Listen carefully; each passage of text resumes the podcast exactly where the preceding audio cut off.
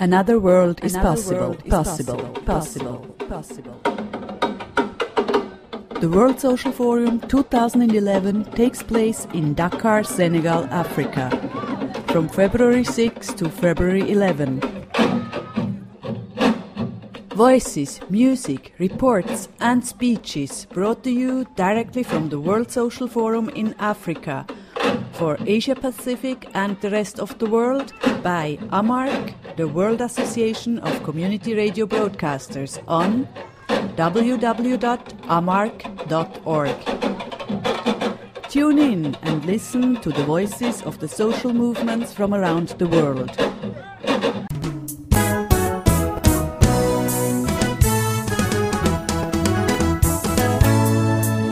Ser ativista político, 365 dias por ano, quando a gente se encontra no Social. To be an activist means to be an activist for 365 days a year and not just during the World Social Forum. This reminder by the ex president of Brazil, Luiz Ignacio Lula da Silva, to the participants of the World Social Forum. While at the first social forums 10 years ago, presidents of nations were clearly excluded from the forum, this has changed drastically. Yesterday, February 7, we witnessed an event that did not at all fit into the atmosphere of the forum. Ex President Lula of Brazil, the Senegalese President Abdoulaye Wade, a representative of the African Union, the director of UNESCO, Irina Bokova, and the Senegalese president of the World Social Forum spoke in a meeting in a very fancy conference center at the seaside of Dakar.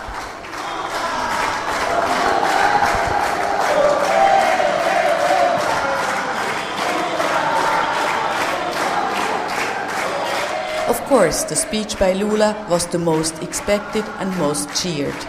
About half of the room was full of Brazilian delegates who kept on cheering for Lula. He seems to be very loved by his country people. In this report, I will present you a few excerpts of the speeches of Irina Bokova, director of UNESCO, of course, of Lula da Silva, and of the Senegalese president Abdoulaye Wade. L'UNESCO a participé et accompagné l'émergence de ce grand mouvement dès le début. Irina Bokova was the only woman on the male dominated panel. But she also did not even once mention the aspirations and dreams of women for another world. UNESCO supported the growth of this big movement from the very beginning in Porto Alegre in 2001. I have to mention that our partnership is profound and long lasting. I'm also proud to say that we are the first organization of the United Nations that participated in the forum from the very start.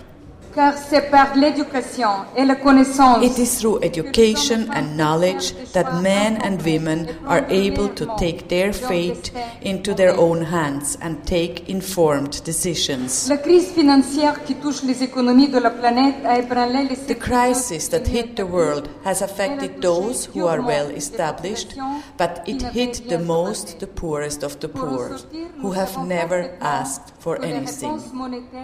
To get out of the crisis, we know exactly that monetary measures and regulations will not be enough.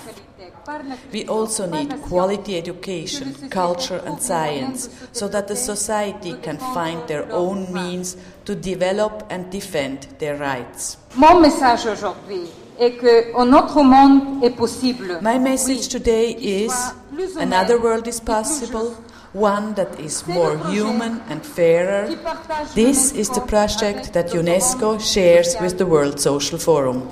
I wish you good debates and success.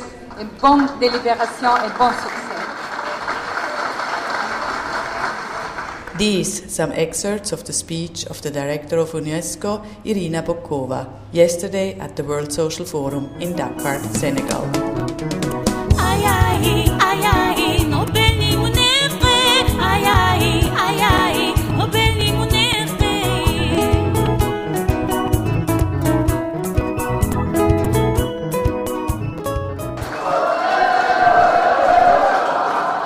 The next speaker was the former president of Brazil, Luiz Ignacio Lula da Silva. His speech was 45 minutes long. Here, just a few excerpts. He gave Africa many advices on how to develop their economy, particularly their agriculture. Precisamos aprofundar o debate sobre a crise e construir alternativas. Temos que fazer dos ideais de igualdade e justiça uma agenda progressista capaz de ser realizada. We need to deepen the debates on the crisis and alternatives. We have to establish ideas of justice that are realistic. Independent ideas and ideologies are needed so that Africa can start consciously and independently to develop. The solidarity among the African countries is fundamental.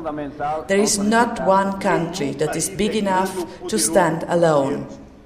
The moment has come to put the development and democracy in Africa on top of the international É agenda. hora de colocar o tema do desenvolvimento e da democracia no centro da agenda africana e internacional. Lula insisted on the importance to develop the agriculture to stop hunger in this world and eradicate poverty. O mundo não terá êxito no combate à fome se não mudarmos radicalmente The world will never succeed in eradicating poverty if we do not radically change the systems of development. We have to stop to follow models that are imposed on us from outside. It makes no sense at all to follow the structural adjustment programs by the World Bank and the IMF. That makes it impossible for governments to deliver basic services to the poorest of the poor and to the peasants in their countries. We should not forget our own experiences. Africa needs to get rid of its debts and start distributing pensions. Without eradicating these profound roots of conflict, there will never be genuine peace in this continent. A segurança internacional tampouco poderá ser tratada International security can no longer be taken care of by a small group of powerful nations. Armed conflicts are an affront to humanity, and it is impossible to justify them in the name of God. It is also completely unacceptable to justify the use of violence with the need for prevention. The same, it is unacceptable to take differences between people as a reason for armed conflict. The promotion of a culture of peace is a must for everyone. The construction of peace requires persistence and vigilance. Peace consists of much more than just putting down arms. Amigos e amigas, tenho bem viva na memória a visita que fiz ao Senegal em 2005. Dear friends, I remember well the first visit to Senegal when President Wade brought me to the island of Gorée, from where, during 400 years, Africans were deported to Brazil and forced to become Brazilians and to help establish our country and contribute to the rich diversity of our country. And I would like, in the name of Brazil, apologize for this injustice done to the people of Africa. Imprimiram sua marca no modo de ser dos brasileiros, ajudando a construir a, a rica diversidade de meu país. Lula ended his speech by saying, To be an activist implies to be active 365 days a year and not just during the World Social Forum. Ser ativista político, 365 dias por ano, quando a gente se encontra no Fórum Social. Muito obrigado.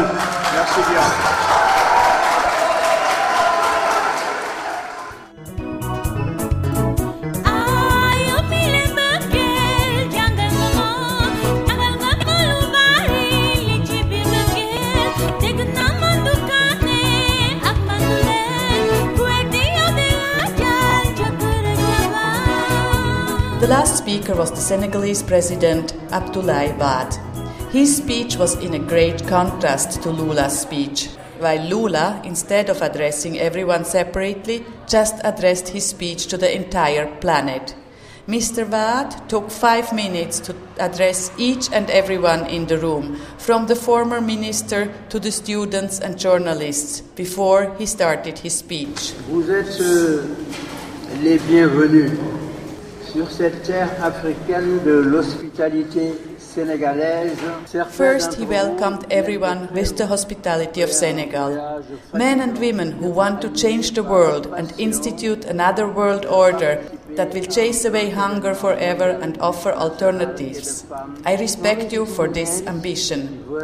And I need to explain why I, as a liberal, open widely the doors of my country, allowing you to express yourself and to be heard. I guess you already understood that I do not agree with you.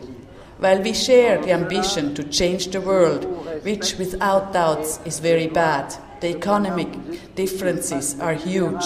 Leaders take decisions without caring about the consequences. If we take the case of the US, they take decisions that are opposite of what is needed to be done. The world is waiting for a formula that saves it from chaos. While we agree in many points, my disagreement goes much deeper. I am a liberal, and that says everything. I believe in free market economy and not in state economy that has failed everywhere or almost everywhere in the world.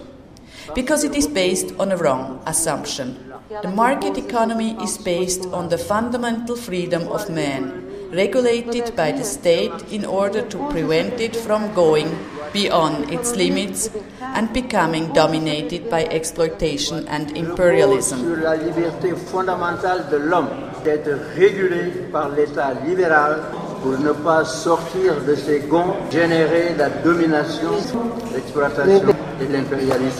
What was interesting in this meeting was precisely the contradictions between Lula as a socialist who knows exactly what needs to be done in order to eradicate poverty, hunger, and armed conflict on this world, and Wade, who defends the free market economy and believes it, that it can be reformed and become better without exploitation. The other speakers were situated somewhere in between, trying to please everyone, this time the participants of the World Social Forum.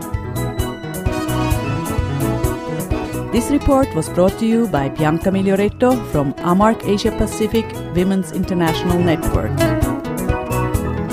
Tune in and listen to the voices of the social movements from around the world on www.amarc.org.